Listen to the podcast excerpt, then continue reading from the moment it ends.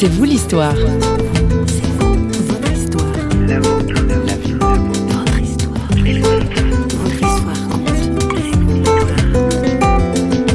J'ai pas renié mon groupe d'appartenance, j'ai pas renié ma culture, j'ai pas renié mon pays. Je suis non seulement français, mais je suis aussi marocain. J'ai une double identité et en plus de ça, j'en ai une troisième qui est plus importante pour moi. Je suis enfant de Dieu.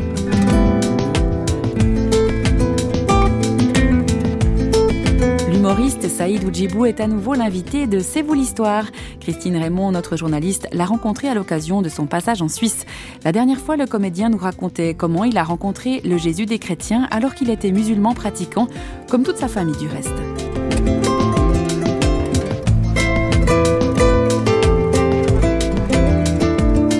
Saïd Oudjibou est arrivé en France à l'âge de 3 ans et demi. Il a 14 ans lorsque sa sœur se convertit au christianisme en lisant la Bible que des voisins lui avaient offerte. C'est en la suivant à l'église qu'il fera lui aussi connaissance avec le Dieu de la Bible.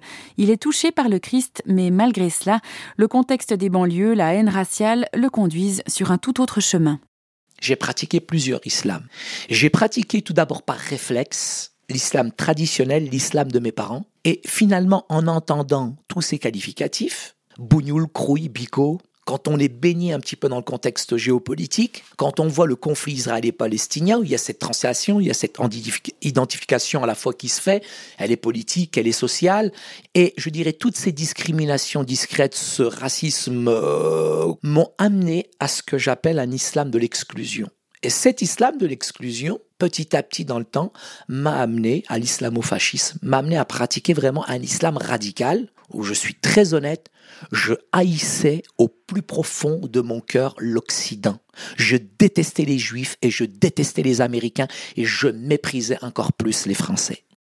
À 18 ans, j'étais plus rien. J'étais ni chrétien ni musulman. J'étais plutôt dans un islam politique. Et quand je voyais comment mon peuple souffrait en Palestine, comment je voyais comment mon peuple souffrait en Afghanistan, quand je voyais ces massacres, quand je voyais ces Russes avec leurs tanks, avec leurs hélicoptères, et nous on avait des cerfs-volants pour essayer d'éclater un hélicoptère, je vous assure, j'avais qu'une envie, c'est de prendre mon passeport, aller en Afghanistan et combattre les Russes. Et je comprends toute cette jeunesse aujourd'hui qui se révolte.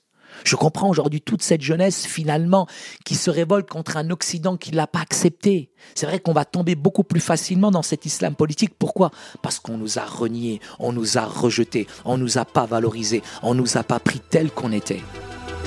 خويا زيد في باريس حاب نرجع للكازا البوليس حبوا يسيدوني كيما شي حوته في المرسى ربطوني وقت مدبرشة اليوم انت واخدين كيما ميسي في البرصة هو كتكا اسمي يونس قاعد شيخ ومقلع مع بولتي في تونس. اللي يحب الفلوس اللي يحب البرش كايان يعنق ويبوس. ويتزوج بلا حكايات armé d'une pelle. J'enterre l'histoire, fils d'immigrés, c'est le comble. Ils m'interdit de quitter le territoire. L'État, c'est des bâtards, mais je vais pas trop les insulter parce que ces enfants de à vous me dire que moi j'aime trop citer. Les jeunes de cité à foutre le feu à tout niquer. Voilà, C'est bizarre comment la vie elle est compliquée. Regarde, Bolt, il veut venir en France. Moi, je veux me barrer au bled. C'est vrai que de loin y a une belle vue, mais de y trop de barres aux fenêtres. C'est la merde. Et aussi habitué, ton frère, il te vole et ton s'habitue.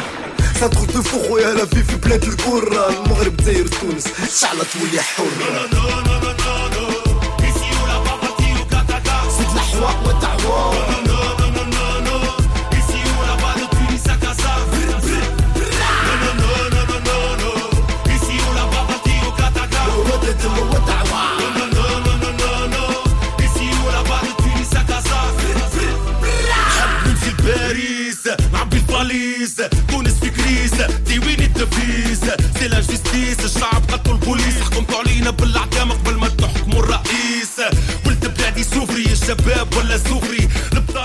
Saïd Oudjibou établit un lien évident entre le sentiment d'exclusion, la haine raciale aussi, et la violence qui sévit dans certains quartiers défavorisés. Il en parle, toujours au micro de Christine Raymond. Jésus l'a traversé la banlieue du 9-3. Jésus l'a traversé les quartiers les plus chauds, les plus sensibles. Jésus, il est allé dans des territoires mal fréquentés, mal famés comme la Samarie. Mais aujourd'hui, qui est capable de traverser ces Samaries? L'impression que c'est un public quelque part qu'on perçoit un petit peu à travers les masses médias et on pense que derrière un barbu, c'est un terroriste en puissance. Mais derrière une barbe se cache une âme, se cache un homme, Derrière une burqa, derrière un voile, se cache une femme, se cache aussi une âme qui a aussi soif spirituellement de connaître la vérité. On met de plus en plus les gens en opposition, aidés par les masses médias. C'est bien que je suis face à deux communautés sur un même territoire qui se méconnaissent, qui s'ignorent et qui s'affrontent.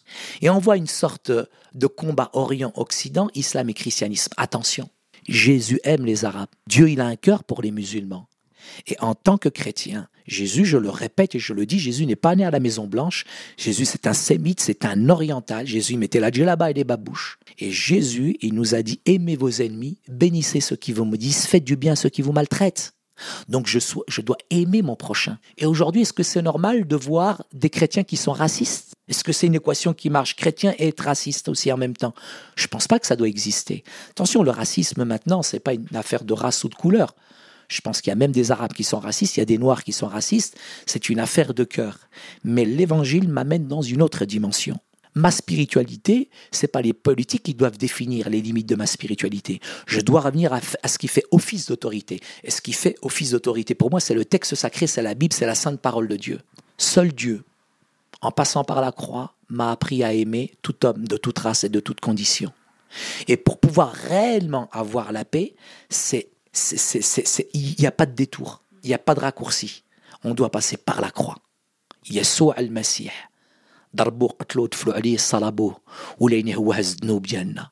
On l'a frappé, on l'a détruit, on l'a mis sur une croix, mais c'est pas les clous qui l'ont gardé sur la croix, c'est l'amour qu'il avait pour chacun d'entre nous. C'est ça la puissance de l'évangile. C'est au lieu de haïr, c'est d'aimer. Au lieu de tendre le poing, c'est de tendre la main. Et ça, c'est difficile. Il n'y a que Jésus qui a pu faire ça. Et c'est parce que lui a pu le faire, qu'aucun prophète l'a fait, qu'aujourd'hui je suis capable de le faire.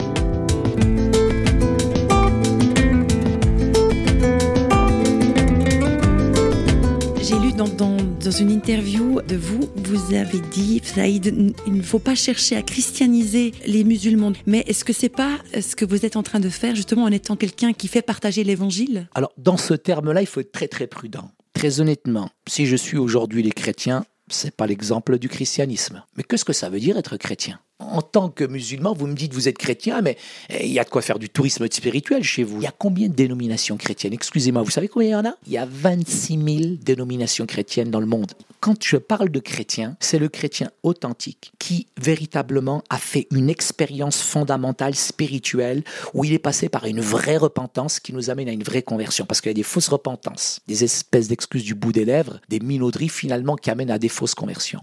C'est quelqu'un authentique qui a fait l'expérience du salut, qui croit véritablement que Jésus, il est le Fils de Dieu, pas dans le sens charnel, mais dans un sens spirituel. Il y a des chrétiens traditionnels, il y a des chrétiens par héritage, il y a des chrétiens euh, juste culturels. Et être un chrétien culturel, ça m'intéresse pas. Donc c'est pour ça que je dis, on n'est pas là pour christianiser. Si c'est pour les rendre chrétiens occidentaux, parce que dans le phénomène de conversion, il y a une forme d'occidentalisation qui s'installe.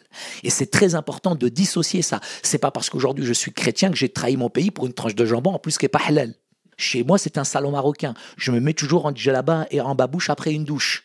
J'ai pas renié mon groupe d'appartenance, j'ai pas renié ma culture, j'ai pas renié mon pays. Je suis non seulement français, mais je suis aussi marocain. J'ai une double identité et en plus de ça, j'en ai une troisième qui est plus importante pour moi. Je suis enfant de Dieu. Pour moi, être chrétien, ça veut rien dire. Par contre, partager ma foi dans une atmosphère d'amour et de liberté, c'est le devoir de chaque chrétien. Donc si vous me dites, Saïd, est-ce que tu es prosélyte? Mais je suis fier d'être un prosélyte. Moi, je ne me cache pas et je cacherai jamais le message de l'Évangile. Mais si on entend par prosélytisme des moyens alléchants de tenter de violer mentalement, psychologiquement un individu qui est en face de moi avec des offres alléchantes, matérielles, etc. et tout, séduire ou profiter d'un état de faiblesse et de fragilité, j'appelle pas ça finalement l'évangile. Moi, quand je témoigne, je témoigne avec force, avec amour, avec conviction, sachant que mon interlocuteur qui est en face de moi, il est libre d'accepter ou de refuser le message. C'est ça pour moi, je dirais, transmettre l'évangile, partager l'évangile. Je vais vous étonner, mais le nombre de musulmans qui se convertissent par des rêves et par des visions. La plupart des musulmans qui se convertissent, c'est pas des chrétiens évangéliques qui leur ont témoigné dans la rue. Par contre, maintenant, tous ces musulmans qui se convertissent, il y en a même qui se convertissent en lisant le Coran. Parce que dans le Coran, il est dit que Jésus, il est la parole de Dieu. Il est dit de Jésus dans le Coran, il est l'esprit de Dieu. C'est qui l'esprit si ce n'est Dieu lui-même? Il est dit dans le Coran, il est celui qu'on doit qu'on doit suivre. Il est celui qu'on doit obéir. Il y a plein de qualificatifs. Il y a 200 sourates dans le Coran qui nous parlent de Jésus. C'est impressionnant comment Jésus est décrit dans le Coran. Qu'est-ce que vous diriez, Saïd, à quelqu'un qui décide de se tourner vers le Christ, mais qui sait qui risque gros quelque part par rapport à, sa famille, peut-être même au risque physique qu'il va prendre. Euh, qu'est-ce que vous diriez à quelqu'un comme ça? C'est la question la plus importante pour moi. Je rencontre régulièrement des musulmans qui veulent se convertir. Derrière ce mot conversion, il faut savoir, mais pourquoi il veut se convertir? Qu'est-ce qu'il cherche réellement? Est-ce que réellement il a compris d'abord le Coran? Est-ce qu'il a compris son propre message? Est-ce qu'il a compris le messager? Et moi, les musulmans qui viennent me voir, ça va vous choquer, mais je les renvoie à leur propre religion. Je les décourage de se convertir. Parce qu'avant de vouloir se convertir au christianisme, il faut d'abord qu'ils connaissent véritablement sa religion. On ne se convertit pas pour une belle blonde aux, yeux bleus comme vous. On ne se convertit pas pour des papiers. Ça, c'est ce que disent certains islamistes pour dire ouais, ce sont des conversions qui sont achetées. En attendant, moi, je ne paye pas des filles pour mettre la burqa. Ce qui est important pour moi, quand un musulman vient me voir, je dis écoute, est-ce que tu connais bien la doctrine coranique? Est-ce qu'il y a des choses que tu n'as pas appréciées par déception parce que tu as été trompé au niveau relationnel? Ça, ça n'a rien à voir avec la religion. Est-ce que tu as été déçu par telle ou telle personne ou par des politiques ou alors on t'a tellement cultivé un mauvais message finalement par rapport finalement à la religion musulmane que d'un coup, du jour au lendemain, tu décides de devenir chrétien? Mais la première chose, je dis, je suis très honnête, hein, je décourage un musulman qui veut se convertir au Christ. Pourquoi? Parce qu'il y a un prix. Le premier, c'est qu'il passe directement sur la loi sur l'apostasie qui nous dit clairement un musulman n'a pas le droit de changer de religion. S'il change de religion, il y a une loi qui est appliquée encore aujourd'hui dans des pays où on pratique la charia islamique, comme l'Arabie saoudite. On lui tranche la tête. La deuxième chose que je lui dis, c'est que ta famille va te renier, ta famille va te rejeter. Et la troisième chose, qui est importante pour nous, c'est que peut-être qu'il ne pourra plus jamais retourner dans son pays d'origine. Et c'est la pire des choses qui peut nous arriver. Ne plus avoir de connexion avec sa terre, avec le son, avec les images, avec les odeurs du bled. C'est la pire des choses, c'est l'alignation complète de l'individu, c'est la mort de l'individu. Mais pour la plupart, très honnêtement, malgré les menaces, malgré, je dirais, cette description, je dirais, de toutes les horreurs qui peuvent lui arriver, quand on a goûté à Jésus, il est le sceau de la sainteté on peut plus faire demi-tour. Ça vous contamine, malgré les persécutions, malgré que nos familles nous rejettent, malgré que certains ne peuvent plus retourner dans leur pays. On ne peut pas renier Jésus. Une fois qu'on a goûté à Jésus, c'est plus fort que vous. Je, vais vous raconter des, des centaines d'expériences. Vous savez, un seul sourire de Jésus peut éclairer toute la Suisse. Et pour ce seul sourire, j'accepterai Jésus, j'irai jusqu'au bout, jusqu'à mourir pour la croix. Mourir pour Jésus. Et ça, c'est un message qui est fort. Et c'est ce que nous voulons transmettre. Le Christ que nous avons connu, le Christ que nous connaissons aujourd'hui, pour nous, il est la seule solution dans ce monde qui est en train de périr. Seul Jésus est capable véritablement de changer, transformer les cœurs et les vies. Je vous assure, c'est puissant. Jésus, il est réel. Jésus, il est réel. È meglio vivere una spiritualità che usare il nome di una religione.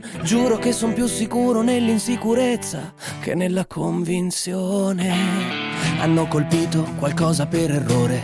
Chi ci ha rimesso eppure chi vive come manichini sdraiati sull'erba. L'ho visto stamani alla televisione.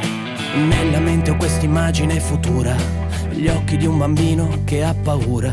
Non c'è pausa per questa causa, non c'è scusa, non c'è tregua, come non c'è giorno senza notte, non c'è vita senza morte. È meglio vivere una spiritualità che usare il nome di una religione. Giuro che sono più sicuro nell'insicurezza che nella convinzione.